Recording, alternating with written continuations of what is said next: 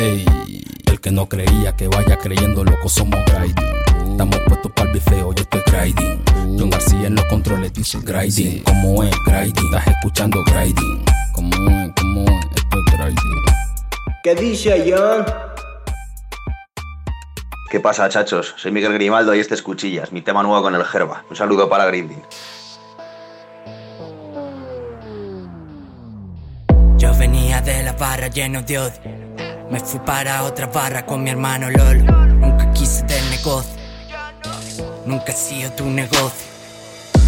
Ahora estoy con la cara del próximo que ladre. Manacos en la mano como un bolso Prada. Que nadie mana de mí la dejo clara. Ahora soy Jesús, Dios y la puta España. Si dice que me vendo, te lo rajo. Si dice que mi hermano me ha traído aquí. Si dices que tú nada de mí.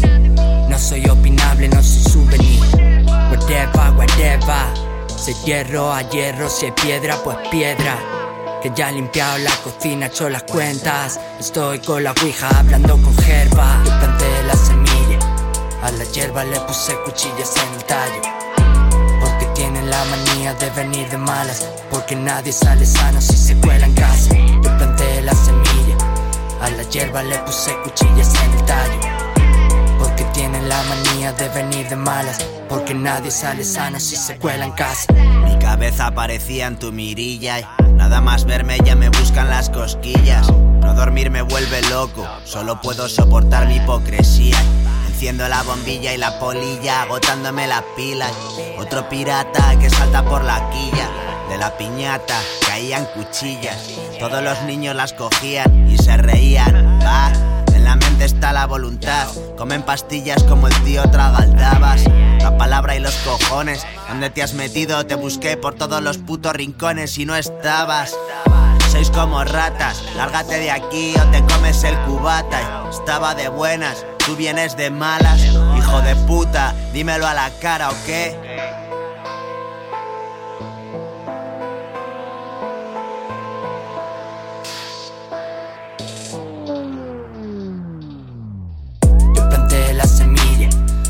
Hierba le puse cuchillas en el tallo. Porque tienen la manía de venir de malas. Porque nadie sale sano si se cuela en casa. Yo planté la semilla, a la hierba le puse cuchillas en el tallo. Porque tienen la manía de venir de malas. Porque nadie sale sano si se cuela en casa.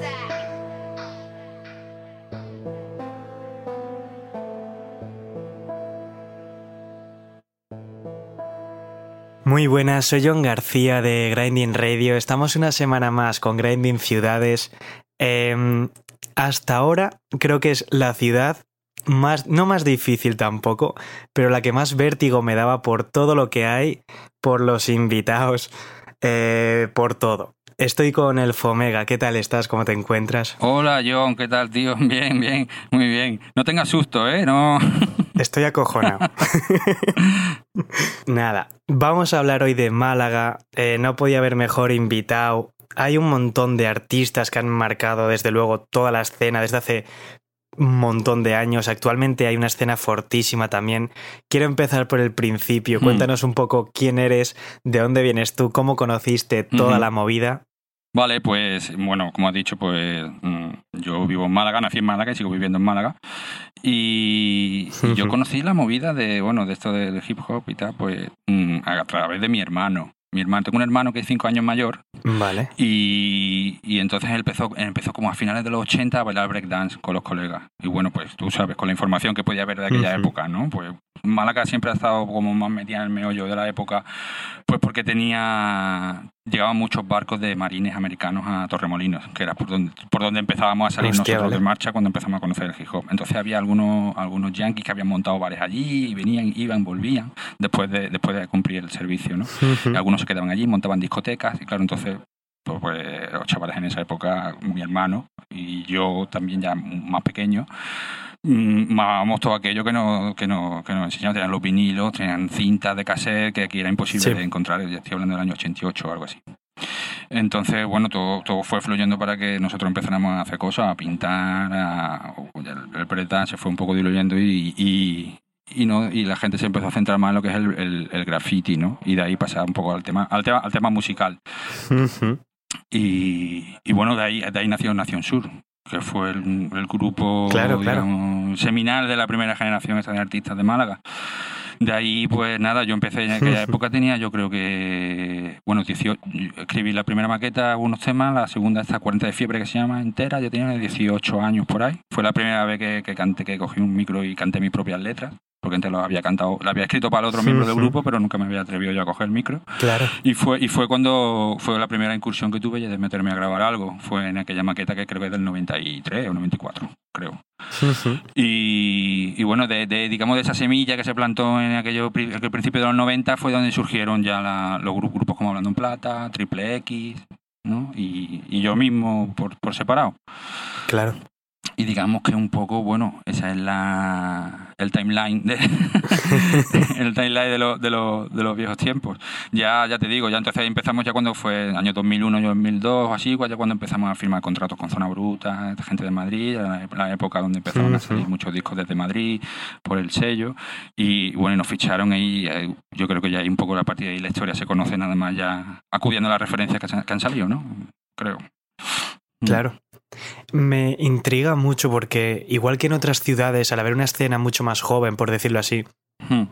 se han tenido que fijar en otras ciudades o fuera de España. ¿Qué hacíais vosotros? Porque quiero decir, efectivamente Nación Sur Mm. fue realmente de lo primero que hubo y de lo primero que hubo en la ciudad, por supuesto. Sí, ¿En dónde teníais vosotros puestos los ojos? claro. ¿De dónde pillaban las referencias? ¿De dónde aprendíais? Claro. Mira, pues tanto te he dicho como esta, esto de, de los marines, de los soldados americanos que traían mucha música y nos compartían con nosotros y bueno, se hacían unos lazos ahí que en realidad estaban bastante guays. Por otro lado, ya había gente haciendo rap en español. Estaba la primera, Vale. la primera corriente esta de, de, no sé si era Ariola o estos, estos sellos de los principios de los, finales de los 80, principios de los 90. Y bueno, todo este hip hop, pues desde el Pijo, bueno, que fue co- como un pelotazo, hasta Claro. grupos bueno, como BZN, Jungle King, de donde salió uh, Z, luego los Poetas Violentos, todo esto. Entonces hubo como una primera ola de discos de rap que sacar que no, no lo sacó Peña de rap, ¿no? Digamos que el club, eh, digamos Sí, que claro. Madrid Zona Bruta fue el primer disco que que salió conscientemente, sabía conscientemente lo que era, ¿no? No era, no era una Ujú. multinacionales sacándole unos discos a esos chavales que rapean, ¿no? Sí, sí, pillando simplemente el haciendo sonido. su movida, claro, Peña haciendo su movida y con knowledge y sabiendo todos los códigos de la movida de los grupos americanos y, y to- y todo eso, ¿no? Entonces, en aquella época es- eso era también mucha influencia, ¿no? También el, el- el primer rap que llegó aquí con, con esos grupos como BZN, Jungle Kings, también mucho rap en, en castellano, pero de Sudamérica, ¿no? Eh, eh, esa era la época de mi abuela y toda esa mierda, ¿sabes Claro. lo que te digo? Welfare y la Ganga, Mellow Man Ace, luego Cypress Hill, también salió de ahí, de aquella época de, bueno. de esa peña latina. Y entonces eran un poco los referentes. Por aquel entonces ya existía siglo XXI con Tomás Fernández Flores Mm. y él, él, él se encargaba de poner a todos estos grupos, Jungle King, BZN y también grupos americanos, pues son muy primitivos, ¿no? Ya te digo. Era... Y lo demás lo cogíamos, lo más puro, digamos, lo cogíamos de los Yankees. ¿sabes? Nosotros conocíamos a todos los grupos, a muchos grupos a través de, a través de ellos, ¿no? Nos traían discos de Big Daddy Kane o de APNG, que aquí era imposible de, de conseguir eso todavía, ¿no? Fue hasta mediados de los Mm. 90, como gracias a, a tiendas como Discos del Sur y este tipo de catálogos, ¿no? Ya, ya podemos Sí. acceder más a, a, la- a los discos americanos, pero claro, eso era de importación, valía una pasta también, o sea que... Pero eso era la influencia de los finales de los 80 y principios de los 90, toda esa onda de la radio, de estos grupos españoles, la primera jornada esta que sacaron las multis y, y, lo- y los yankees que teníamos aquí, claro. Sí que te quería ir por ahí porque precisamente mm, has mencionado tiendas que tuvieron lógicamente mucha relevancia. Hmm. ¿Qué lugares fueron clave en esos años para que se produjese esa evolución en el rap? Quiero decir, ¿había garitos en los que se produjesen conciertos, en los que sitios de reunión, por decirlo así, Sí. o tiendas o cualquier otro tipo de establecimiento que os marcase? Sí, bueno, eh, realmente eran sitios donde los propios colegas pues montaban mo- movidas, ¿no? Sí que había un sitio de referencia que se llamaba Abisinia, que era como un poco el centro de reunión los fines de semana de, de un poco de la gente que estaba en la, en la onda, ¿no? Y ahí se hicieron los primeros freestyles, se montaron los primeros micros libres, los primeros conciertos de Hablando en Plata, de incluso de Hombres de. Lampa, que era el proyecto que tenían antes, de ese Hablando en Plata. Sí. Y, y bueno, y eso, y, y- y más que nada también, pues eventos en movidas de me voy a un local, eh, venga, quiero montarlo aquí, te quedas con la barra, la entrada ¿sabes? Y un poco buscarte la vida. Pero yo creo que en aquella época, te estoy hablando, no, es un poco más mm, posterior a la época que te he hablado. Estamos hablando ya más del 95, 97, ya Vale. finales, finales de los 90, ¿no? Y, y la Visinia ese era un sitio referente, y un sitio donde cada vez que venía algún artista de fuera a tocar o lo que sea, pues lo llevábamos allí, era como, pues, era un garito pequeño, muy familiar, ¿sabes? Conocíamos al dueño y la verdad es que era como el sitio de referencia. Ya antes de eso sí había otros lugares que te comento con el tema de los Yankees en Torremolinos y tal. En Torremolinos sí que sí que hubo- llegaron a ver como dos pubs, dos sitios o tres, incluso algunos de un Yankee, como te he dicho, donde sí sí nos reuníamos y tal, pero bueno, en aquella época tenía como 13 años o algo así. Claro. Yo me recuerdo que fueron QSC allí por Torremolinos. Es que en Torremolinos era la bomba, porque en aquella época te podía encontrar cualquiera por allí, ¿sabes? No encontramos BZN un día por allí, no encontramos AD- AD- ADNI. Hostia. Hostia, si los de Málaga, sí, nos rapeamos, sí, venga, no sé qué, hostia, qué guay, yo también. O si hemos visto en no sé dónde, en Madrid, en no sé dónde, ¿sabes? Que en la tele, tal y cual. Y, Qué bueno. Y, y allí sí que llegó a haber, llegaron dos puntos de reunión muy, muy interesantes donde se fue fraguando un poco todo- toda la historia de después, sí. A colación de eso de puntos de unión que creaba la gente, Hmm. ¿cómo era la situación de la escena entonces? Quiero decir, ¿existía esa unión de la que tanto se habla ahora? ¿Era cada grupo iba un poco más por libre? ¿O realmente estabais todos empujando a una para que saliese lo máximo posible desde Málaga? No, yo creo que en Málaga siempre hay todo el mundo por libre. sí, creo que sí. es lo más no sé. habitual en todas las Sí, ciudades, yo no creo sé, también. Yo creo que, sí- creo que sí. Incluso el- me acuerdo de si en la época primitiva hasta que te digo en Nación Sur, si había como otro grupo más y, y- y estábamos peleados. Hostia. Entonces, como, ¿sabes? Ya que menos que eso, ¿sabes? Entonces, y después sí, después todas las disputas estas de, sé, hablando en plata, triple X y no sé cuánto y el otro. Y, y son como nunca, yo creo que nunca ha habido, nunca ha habido una realmente una unión que yo no sé, quizás sea un espejismo, pero por ejemplo en Sevilla lo he visto como un poco más así. quizás es verlo de fuera, no sé, supongo que cada uno en su ciudad tiene su, Claro. sus carencias y sus cosas y le, y le es difícil ser objetivo, ¿no? Pero yo me he sentido siempre como que todo el mundo iba un poco a lo suyo, ¿eh? En Málaga. O sea, sin intentar morder al otro, pero sí, cada uno haciendo su movida. Y yo creo que ahora, y ahora, Claro. ahora también es así. No sé, tampoco estoy en el meollo de todos los chavales jóvenes y tal mucho, pero no sé, tampoco veo grandes cosas que, ¿no? así. a- Algo a- que sí que antes de meternos en toda la movida de los chavales más jóvenes, de cómo ha ido cambiando todo eso, Mm. sí me gustaría, porque ya que hacemos esto precisamente para fijarnos, poner el foco en todas las ciudades de España Sí. que no sean Madrid, porque todos los artistas acaban yendo a Madrid, Mm. tú has dicho que eso, has nacido en Málaga, sigues viviendo en Málaga, ¿cómo te estás encontrando un poco todo esto? ¿Realmente no has necesitado de irte a otra ciudad para poder seguir viviendo? Eh, ¿Lo has compaginado con otros de los mil curros que haces y proyectos que tienes? ¿Cómo estás viendo esto, la necesidad de hoy en día irte sí o sí a Madrid para poder vivir de esto si es que quieres hacer algo? Joder, pues justo lo hablaba ayer de este tema y con un colega y, y me preguntó, dice que no había pensado nunca de irte a Madrid y tal. Sí que tuvo un momento en mi vida como que me llamó más la atención, pero creo que no se, no se reunieron todos los factores como para decidirme, decidirme ir a Madrid, por ejemplo. Donde estaba el sello, donde han estado los dos sellos discográficos que tenido hasta, claro. hasta hace unos años. Y entonces sí, es como bueno, las oportunidades y tal, pero no sé, no sé si por inseguridad, por cobardía o por pereza. que no sé, tío. Creo que me gustan mucho algunas ciudades, pero me gustan para visitarlas. No sé si sería Claro. capaz de vivir en una ciudad a lo mejor sin mar, no sé, ¿no? un tipicazo, ¿no? Pero no sé, creo que algo es- de eso es hay. Real. Claro. Sí, creo que de eso algo hay. Que cuando me voy fuera, yo qué sé, estoy como cuatro o cinco días en cualquier ciudad y, y me quiero ir a mi casa, tío. Claro, efectivamente. ¿Sabes? Y en mi sitio aquí, en mi ciudad, no sé, no sé. Sí, eh, no- nunca me lo he planteado, nunca tampoco se me ha planteado la situación de, no sé, no sé si por falta de ambición o por realismo o por, no sé, nunca he querido como, "Fua, voy a irme a ver si pego el, ¿sabes? Si pego el tirón yéndome a la CAPI, no sé qué, no sé, creo que nunca, o no he tenido ambición o no creo que había tanto en juego como, como para sacrificar, ¿no? El irme de mala.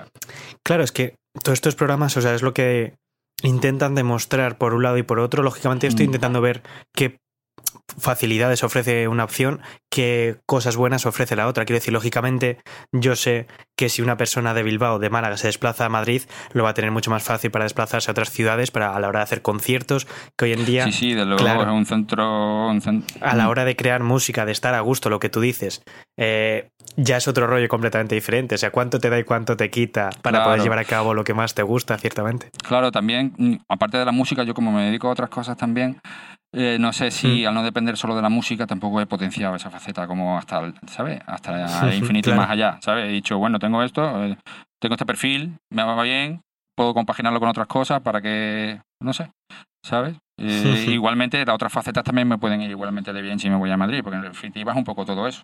También te vas a un sitio donde hay más oportunidades, pero también hay más competencia. Entonces, Claro, exacto. eh, no sé, yo creo que eso es difícil de valorar bien y creo que nunca ni me lo he planteado bien, bien, bien siquiera. Para ir cerrando esta primera parte del programa, sí me gustaría, por si nos hemos dejado algún nombre en la cartera, Mm. hacer un refrescamiento breve de qué artistas había entonces que va- eh, valga la pena destacar. Lógicamente hemos hablado pues de todo Nación Sur, de ti hemos hablado de Hablando en Plata. ¿Qué otros nombres de aquella se te ocurren que te vengan a la mente de gente que estaba haciendo cosas o que siga haciendo cosas? Joder. Ah, Bueno, ¿qué- ¿de qué época? Porque estamos hablando de una franja de 20 años, entonces. Claro, me- Pero digamos, a vamos a poner un poco moderno, como semi-moderno, ¿no? Un poco, digamos, de la época de Hablando en Plata y todo eso. ¿no? Por estaba Triple. X, Triple X también ah, vamos, ha creado escuela y para mí su primer disco estaba adelantado a la época, vamos.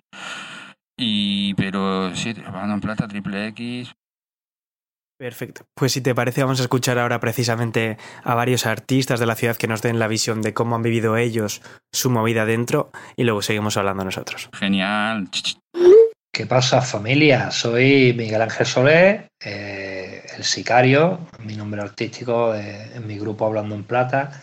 Mis inicios bueno, fueron a finales de los 80, eh, principios de los 90.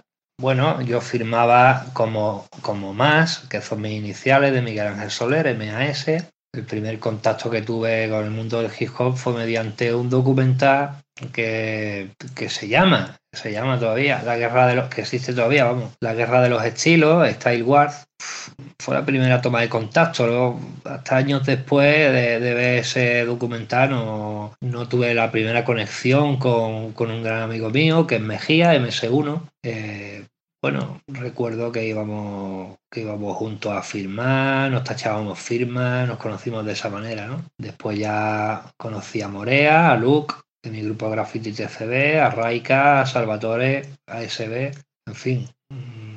A mí es como me llegó el hip hop, eh, la movida de mediante el graffiti, fueron los primeros contactos que tuve yo con la movida de hip hop y bueno, eh, solo puedo decir que no ha sido una cosa pasajera en mi vida, que me ha aportado muchas cosas buenas y, bueno, eh, el movimiento de, mi vida, de mis sueños. Es que en dos minutos o tres minutos no sé yo qué puedo contar más, ¿sabes? Los grupos de graffiti que había era TCB, TMB, recuerdo, era Nación Sur, era los DSP, Dark Side Poets, mm, estaba el Pogo, estaba el Deciré, más tarde era el Gypsy, pero es que no mucho más, si es que yo estaba todo el día drogado, tío, yo no me acuerdo.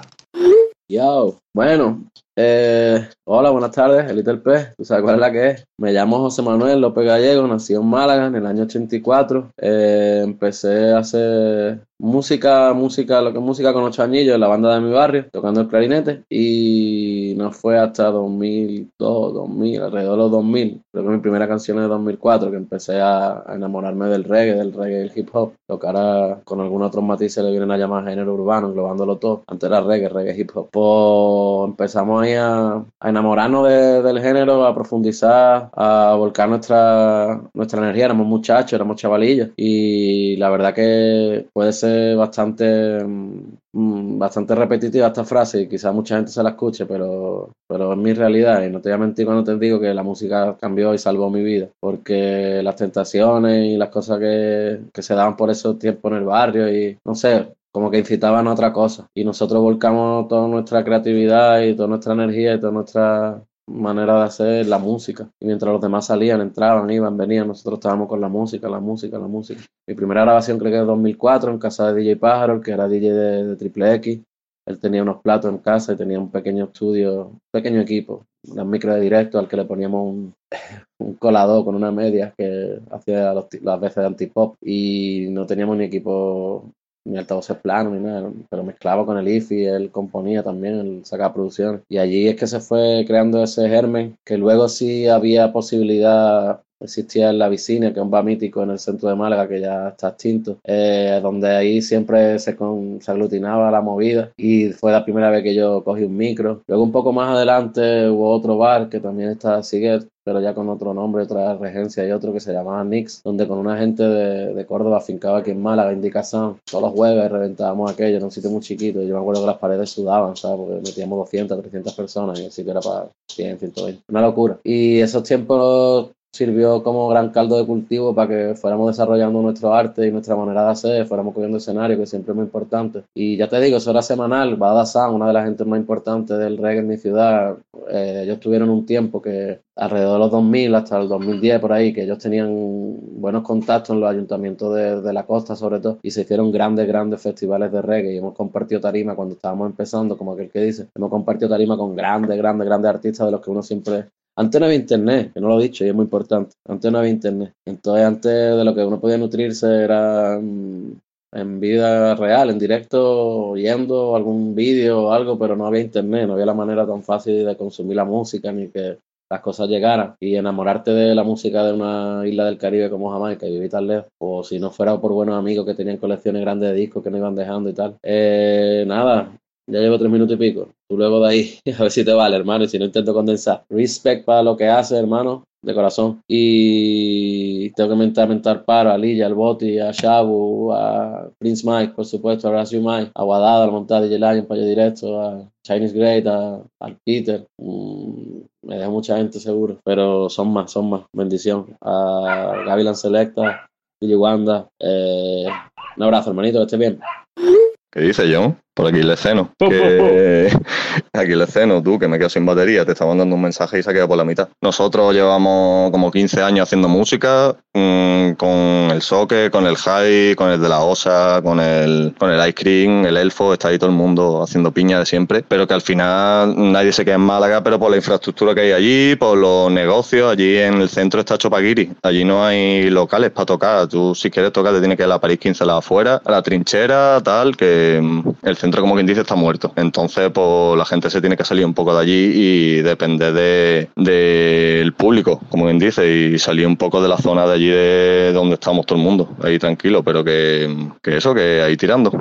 Ahí hay un montón de gente haciendo cosas guapas y, y ahí seguimos, vaya. Buenas, yo soy Eddie Cooper de Jerez, no soy de Málaga, como acabo de decir, y a mí la verdad que como colaboro con el quinto elemento y eso, pero la tampoco me pagan ahí nada, pues a mí me da igual ir con Millón también un ratito, que es muy buen chiquillo, cuando estuvo aquí me invitó a su casa y todo, no pude ir por circunstancias varias, y yo, yo de Málaga lo que opino, que Gloria, yo empecé escuchando Hablando en Plata de Triple X, con que hubiera un grupo que se llamaba Hablando en X o Triple Plata, y la verdad que Gloria bendita, el Fomega creo que es de los mejores escritores que va a haber en España y creo que nadie le va a echar la pata, es muy difícil salir la pata al Fomega. El follón es brutal, el esceno produciendo genial y yo qué sé, y los niños de la Afromarket mortales. Y el John, yo qué sé, buen chiquillo, pero bueno, tampoco lo conozco todavía en persona, aunque tengo gran amistad con él y me agitea un poco, pero te quiero, John.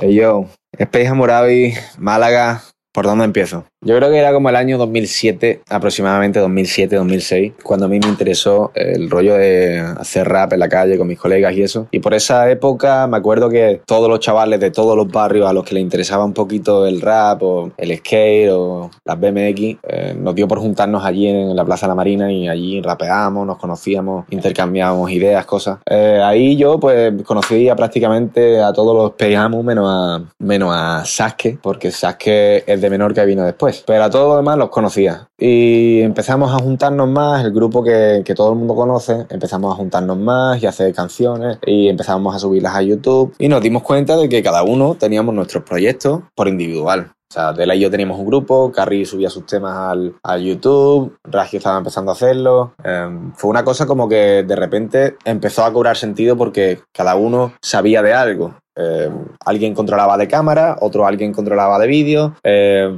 de repente había uno que entendía de sonido, de repente había otro que sabía de producción y bueno, los raperos que todo el mundo sabe quiénes son. Entonces pues cuando eso caló, ese mensaje caló, yo creo que el canal de Espejamo llegó justo en un momento en el que eh, necesitábamos ayudarnos y meternos en una, en una rueda. Y yo creo que eso fue lo que pasó y por eso funcionó el canal de Espejamo y por eso sigue funcionando. Amunation ha nacido justo reviviendo lo que te comentaba al principio de la época en la que salíamos a la calle a rapear, a formar corros, tal. Que eso empezó en 2007, pero eh, se ha seguido hasta el día de hoy cuando Dela, Ragio, Carrie, Jesús, eh, mis compadres, el, el Jamus, el Castro, el Moreno, eh, Lápiz, ¿sabes? Estamos hablando de, que nos ha encantado esto todo el tiempo, ¿sabes? Entonces, que todo esto esté yendo bien, eh, me, pone contento, tío, y que Málaga lo vea, me, me agrada mucho. Así aportamos un granito a la cultura.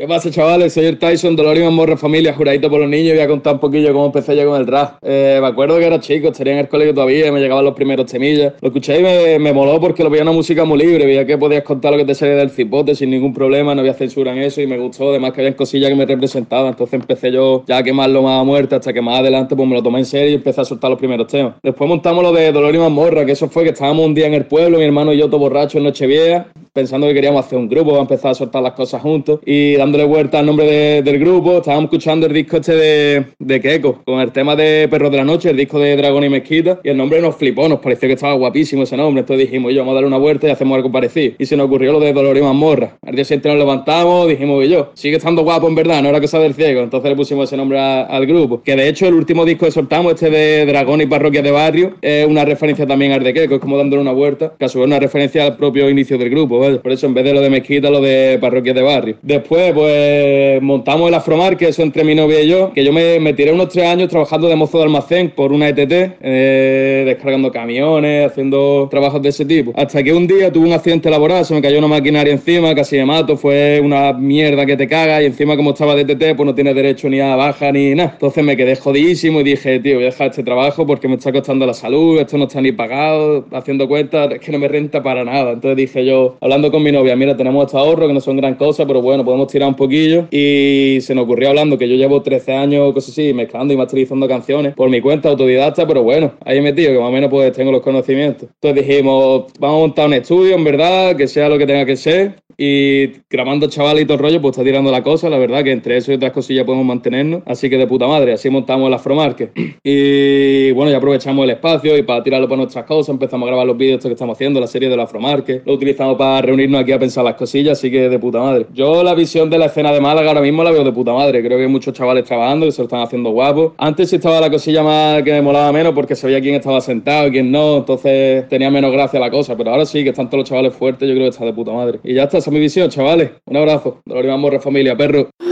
Muy buenas, familia de Grinding, ¿cómo estáis? ¿Qué tal? Soy Anadie y bueno, soy cantante, productora, guitarrista de aquí de Málaga. Y bueno, antes de nada, pues ya aprovecho que el 26 de noviembre saco EP, el año del búfalo.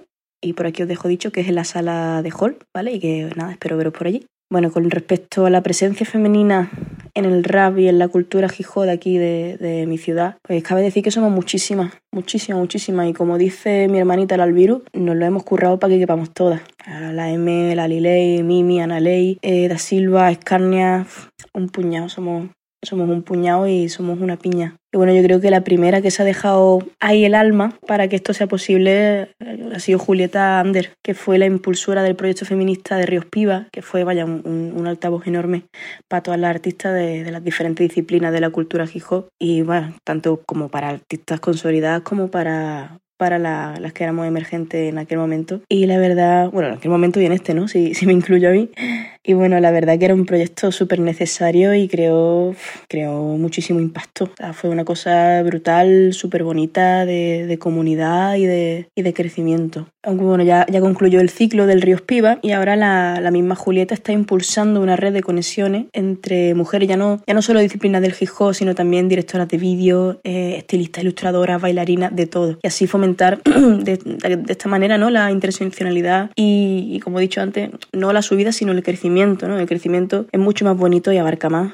Y, no necesitamos la una de las otras para que ello ocurra. Y bueno, pese, pese a este despliegue de artistas femeninas, pues tristemente vemos la, otra cara de la moneda, ¿no? Que es que seguimos eh, incomprensiblemente invisibilizadas por parte de los promotores de nuestra ciudad, pero también de, de nuestro país. cada, cada semana vemos un cartel diferente de algún festi con alguna, con, alguna, ¿no? Con presencia nula de, de chavalas o casi nula. O sea, es algo vergonzoso, no hay excusa, porque a verlas las hay y son muy, muy, muy, muy buenas. Así que esta, me despido con un tirón de oreja o una pata en la espinilla para los promotores para que se pongan las pilas. Y nada, un saludito de la nadie para toda la familia de Grinding. Un besito.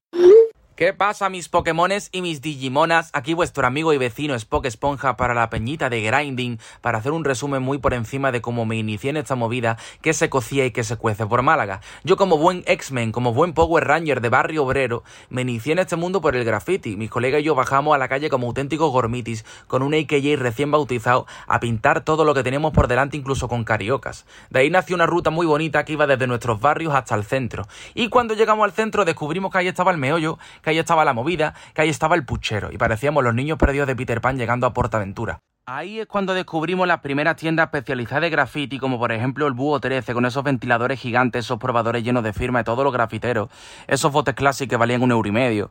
También el Broncochilo, que llevaba MS1, uno de los grafiteros más importantes y de los que inició la movida en Málaga con gente como el Raika o el Ratón. Nos tiramos horas enteras viendo fanzines, el aguante, piezas en tren en Madrid, en Valencia. Pero mi recuerdo más bonito es cuando el Fomega me vendió mi primer podcast en la tienda Starguea en calle Victoria. Solo fui una vez a esa tienda porque luego cerró, pero imagínate que te inicias en la movida y de que tu primer podcast te lo vende el Fomega. Claro, el graffiti y el rap iban de la mano, empezamos ya las primeras emisiones, las primeras jams, a pintar los primeros tablones y yo empecé a subirme al escenario también, a hacer circuitos de freestyle, por ejemplo, en la Plaza La Marina, año 2004-2005, con el Disman, con el típico CD Perinco lleno de instrumentales. Empecé a subirme a, a, esas jams en pueblos como por ejemplo en Cártama, Laurín de la Torre, y empecé a enfricarme en el rap, a llegarme a Candileja, discos GON, discos tipo, a mirar esos CDs, esas portadas, esos diseños, esos tracklists, las colabos, no teníamos pasta para comprar discos, nos poníamos los cascos de prueba, escuchar canciones sueltas y descubrimos grupos como Triple X, Hablando en Plata, El Fomega, gente como Jefe de la M con ese disco de Entra el Dragón, Keyo, Joven Simo, Niños Ney, Elilla, Shabu, Jujo, Little Pepe, era una flipada todo lo que se movía aquí, las noches en la Vicinia, conciertos en la Vivero, recuerdo incluso ver a Kiunik en el concierto de la feria, y claro, e, ese tipo de cosas te cambiaban y te movían por dentro. Empecé a moverme con productores y ahí es cuando conocí a mi amigo Eceno McLean, que ya todo el mundo sabe quién es. Y empecé a hacer un disco, el Kraken de mi bañera, ya año 2011, después de todo lo que habíamos trotado. Y justo después de eso conocí a mi grupo de amigos con los que formamos la Madness, Madness Sound, con gente como el Socket, High Tyson, el Follone, o lo que son ahora mismo Dolores y Mazmorra y Follone con su gira junto a Eceno. Empezamos a pinchar muchos pueblos, pues Peña también como el Luto, el Azan, el Cale, el Woz fuimos un grupo de amigos que hicimos una conexión muy chula. Éramos chavales que prácticamente parecíamos que quedábamos para jugar furbo. Y nos hinchamos de dar fiesta, conciertos, movernos mucho, hincharnos de reír, sacamos dos mixtapes. Y de ahí fíjate lo que, lo que se coció y lo que nació. Imagínate trabajos como Dólares Mentales, pues Ojeras con el Soque, Planeta Travieso, que fue una mixtape que saqué en 2015, compartí escenario con el Echoki, con Capaz, Sicario, con Mércules y disfrutar de todo lo que se hace por aquí por la ciudad y por Andalucía, obviamente. Yo derivé un poco a la comedia, al doblaje, que por lo que me conoce más la gente, pero sigo currando música hoy en día y voy a sacar cosas próximamente con Seroca, que es de BSN Pose y de Califato, con mi hermano Esceno y seguiré colaborando con mis amigos de siempre, con el Soque, el Follones y obviamente Málaga está ahora mismo un nivel... Eh, no me voy a enrollar más, pero que Málaga está en un momento muy dulce, con peña como Dolores y Mazmorra, el Follone, obviamente de la Osa, Easy, el Virtual que me flipa lo que hace, el Shine Gang, toda esta peña son unos locos. Eh, y los clásicos son los clásicos también. Gente como el Fomega que tiene un toque finísimo.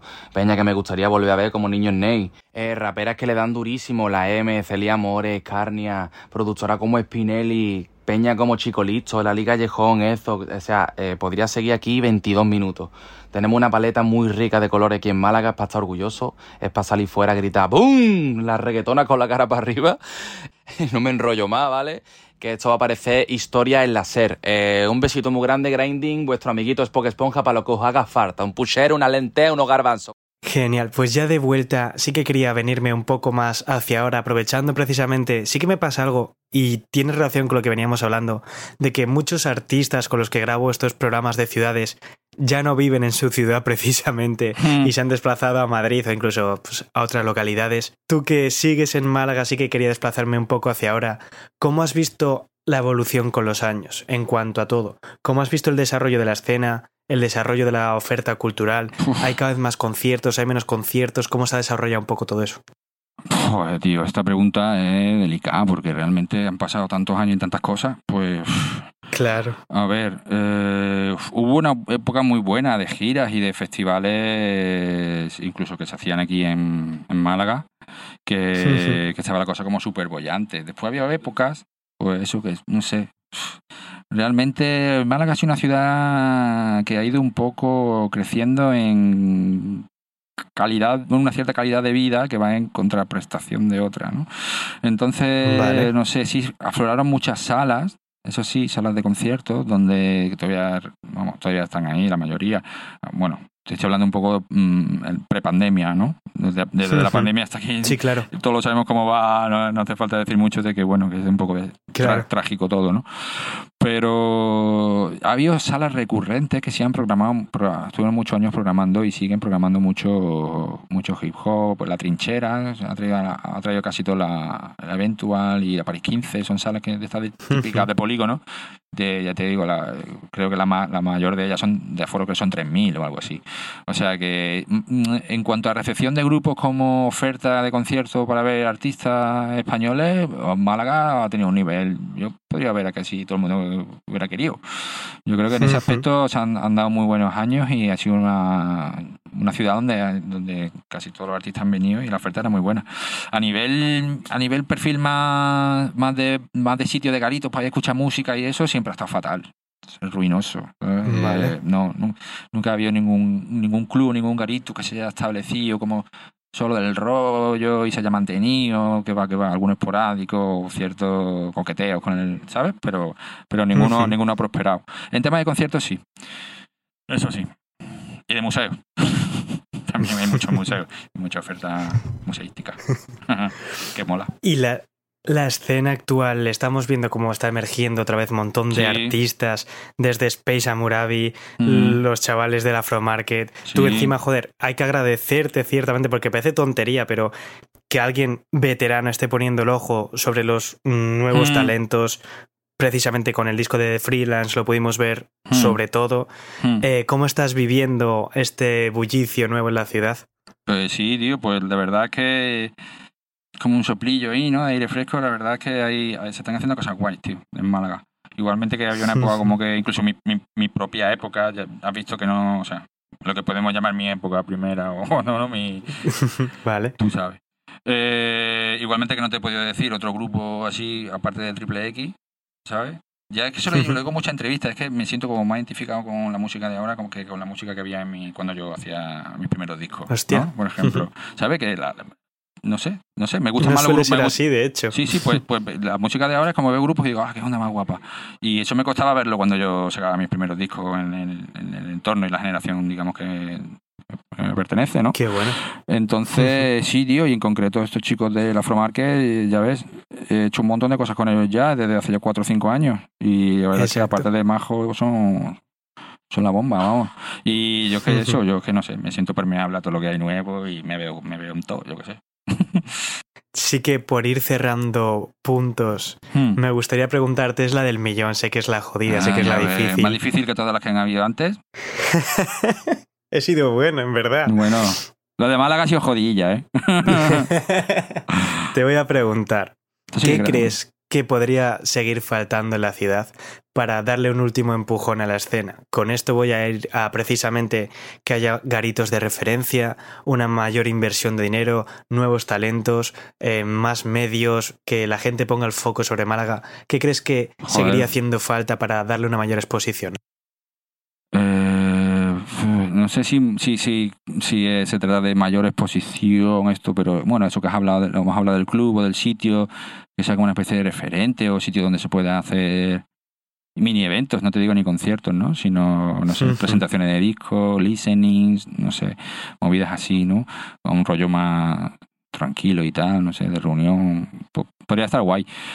Pero en cuanto a la hora de lanzar los artistas, no creo que se trate de una, de una cosa de dinero, ni nada de esto, de subvención, ni movida así. Aquí, no sé, cada uno se busca un poco la vida y, y realmente podemos mirarlo si faltara algo de unión, como te hemos hablado antes, quizás.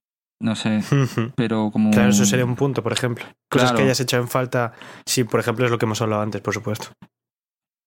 Sí, eh, pero no- tampoco le he vivido en mis carnes. Quiero decir, mm, por ejemplo, la estoy trabajando en Freeland 2 y hay mucha gente joven, hay gente de Málaga y, ¿sabes? Y tampoco he vivido esa, ese- ese- esa barrera generacional, ¿no?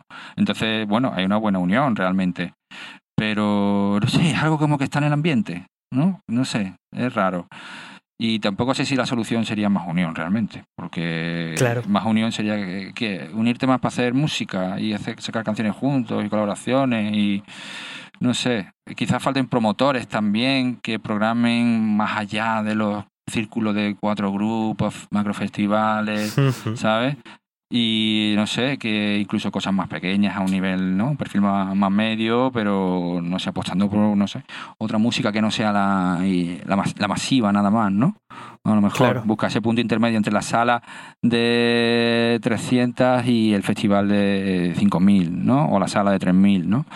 No sé, quizá, quizá esa parcelilla ahí como de eventos más menos mainstream, por llamarlo de alguna manera, si se puede llamar así, estaría bien. Claro. Traba- trabajarse más perfil medio, ¿no? Porque hay un montón de artistas que no tienen la repercusión porque a lo mejor no tienen, no sé, X razones, ¿no? O tiempo, o medios, como tú dices, o entonces, no sé, cubrir un poco Claro. ese espectro, ¿no? No sé, como la- lo que está haciendo la gente de Ruanda Records y tal, con esos artistas, ¿no? También, no sé, hacer festivales con ese perfil o con un, un modelo más menos masivo y de un target como tan juvenil, ¿no? Le podemos llamar. No sé, Claro, estoy, fin- divaga- estoy se acaba disipando todo. no, pero ciertamente, porque eh, viéndolo así, precisamente podemos dejar claro que artistas no faltan. O sea, igual lo que falta es lo que tú dices, más trabajo técnico detrás de hacerlo rodar y Mm. darles un- una proyección que, que ciertamente se merezcan. Ya, sí, pero bueno, no sé, no sé a quién pertenece. Perfecto, no sé si falta algo por comentar, alguna anécdota que se te venga a la cabeza, algo clave que destacar últimamente Hostia, por bueno, Málaga. la- la- la- no sé, lo que más me llama la atención es la eclosión de Poke Esponja. Hostia, mira, claro, no lo hemos mentado, pero efectivamente. Iguanillo cocunero. Un saludo ahí para el brother. nada, tío, nada más, no sé, está muy bien. No sé. Mira que he hablado mil, mira que hablado mil veces de estas mierdas, de, ¿sabes? Como el timeline de mi vida. y la verdad Claro. que, y la verdad que, ah, muy bien, me lo he pasado bien. Joder, me alegro, me quedo más tranquilo, la verdad. Sí, sí, pues divino. nada. Sí que sacaremos, como siempre, una playlist recopilando toda la música de todos los artistas de Málaga para que la gente pueda conocer un poco más a fondo. Guay. Así que nada, muchísimas Nada. gracias de verdad por, por este ratito Gracias a ti, hablando John, por el interés. Y nada, larga vida grinding ahí. Yes, sir. No doubt. Se aprecia mucho. Yo soy John García, esto es todo por mi parte y esto es Grinding Radio. Música, estilo, rompe, grinding. Hey gente de Grinding, espero que hayan disfrutado del programa. Mi nombre es Rea Diuba y os dejo con el estreno de A Contra los Besitos.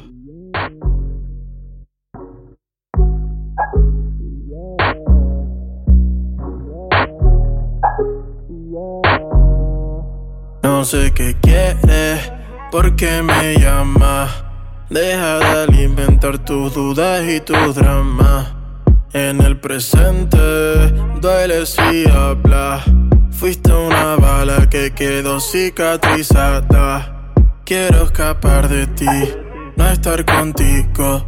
No quieres admitir que lo nuestro está extinto. Sigues peleando y no quiero pelear. Sigue empujando y yo quiero soltar. Yo que lloré cuando llegó nuestro final. De tus palabras solo recuerdo el rencor. De tu mirada afilada como un puñal. Pero yo no era yo ni tú eres tú. Mientes como foto contra luz. La niebla se disipa si no estás tú. Las dudas no son dudas si no estás tú. Yo no era yo ni tú eres tú. Mientes como foto contra luz.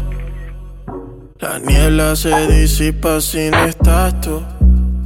Las dudas no son dudas si no estás tú. Yo que tiré monedas a tu manantial. De tus miserias una casa construí. Yo que di todo y nunca me arrepentí. Pero yo no era yo ni tú eres tú. Mientes como foto contra luz. La niebla se disipa si no estás tú. Dudas no son dudas si no estás tú.